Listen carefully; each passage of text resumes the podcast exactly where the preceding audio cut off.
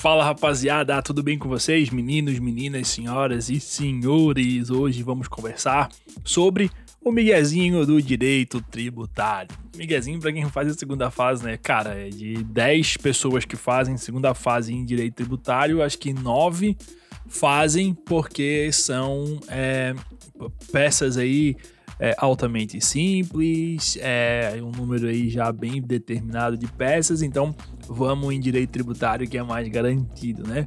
Mas, né, toma cuidado aí, às vezes o fácil, por não ter estudado, pode se tornar um grande embrólio na tua vida, não é verdade?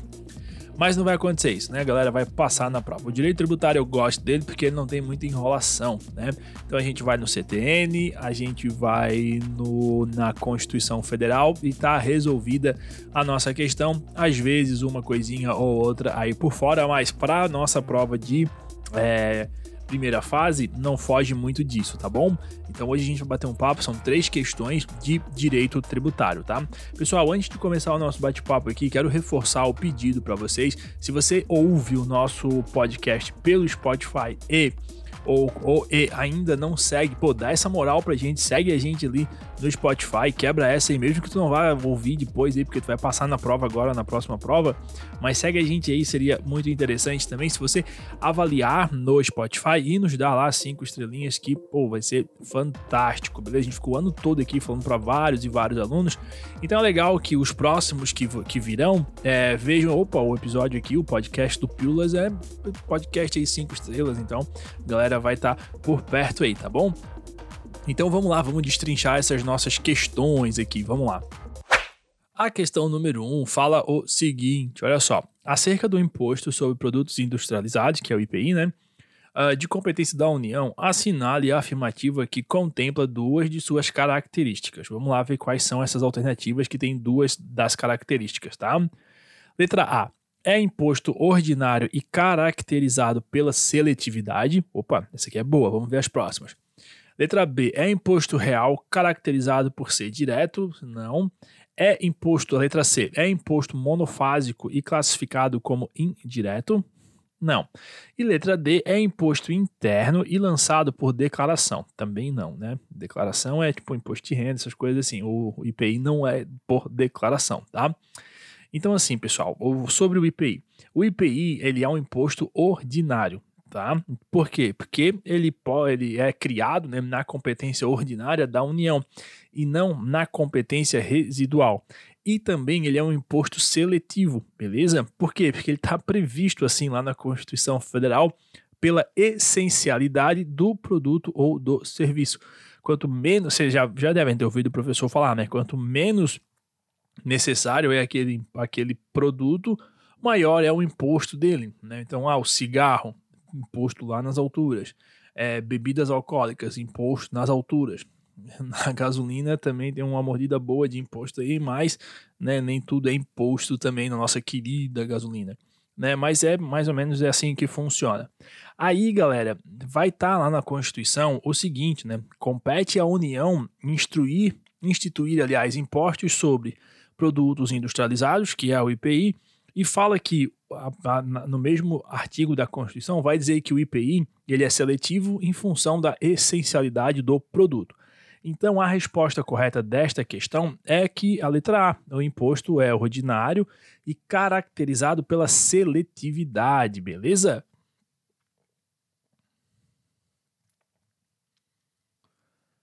Questão número 2 agora.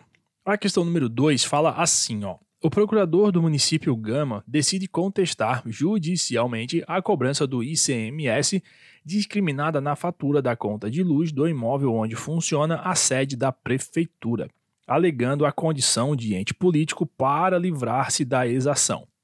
Aí, vamos lá então. Letra A. A demanda, é, aí ele pergunta, né? Perdão, ele pergunta se a demanda, o que, que tem que ser feito com a demanda da, do município, tá? A letra A fala assim: ó, a demanda deve ser acolhida em razão da imunidade recíproca que impede que entes da federação instituam impostos sobre bens e serviços uns dos outros. Letra B deve ser rejeitada, pois na situação apresentada, o município se apresenta na condição de contribuinte de direito, de direito do ICMS. Letra C deve ser acolhida, pois a empresa concessionária prestadora do serviço de fornecimento de energia não tem competência para cobrar o ICMS. E a letra D, rejeitada, pois o município não goza de imunidade com relação a impostos que incide apenas indiretamente sobre os seus bens e serviços. Beleza? Aqui é o seguinte, ó, a demanda ela tem que ser rejeitada, tá? Porque o município ele não tem imunidade sobre impostos e incidentes sobre os seus bens e serviços, entendeu? Então a imunidade que a gente fala e conhece, ela protege os entes políticos em relação aos tributos dos quais sejam contribuintes e não responsáveis tributários ou contribuintes de fato, como é o caso da questão, beleza? Então, no caso, a imunidade ela abarca os tributos dos quais o município seja contribuinte, ou seja, o sujeito passivo obrigado por lei a pagar aquele tributo.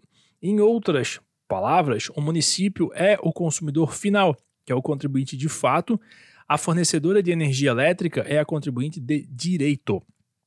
Enquanto o consumidor final, como, como nós, né, eu e você, o município, bem como qualquer cidadão, ele não pode questionar a incidência do ICMS sobre a conta de energia, porque dele é o consumidor final, beleza?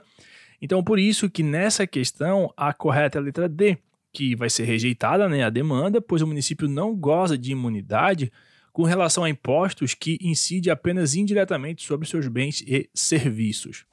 Pessoal, agora questão número 3 e é a nossa última. Antes de adentrar na questão número 3, quero fazer uma provocação aqui para vocês.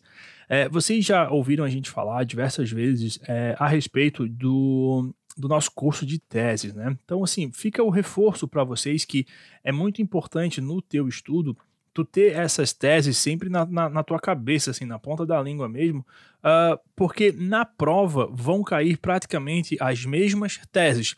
Vai variar uma coisinha ou outra, mas está lá. E a gente compilou essas teses para você de uma forma muito didática e muita quantidade de teses, um glossário bem grande de teses para você se localizar e estudar tanto para a primeira quanto para a segunda fase. Então, vai ter lá uma tese, por exemplo, essa do ICMS, vai ter várias teses do ICMS, né, com o indicando lá qual que é qual que é a, a súmula e tudo mais a, súmula, a lei, o dispositivo e assim por diante. Então é importante que você tenha em mente é, os fundamentos mesmos dessa questão, tá bom?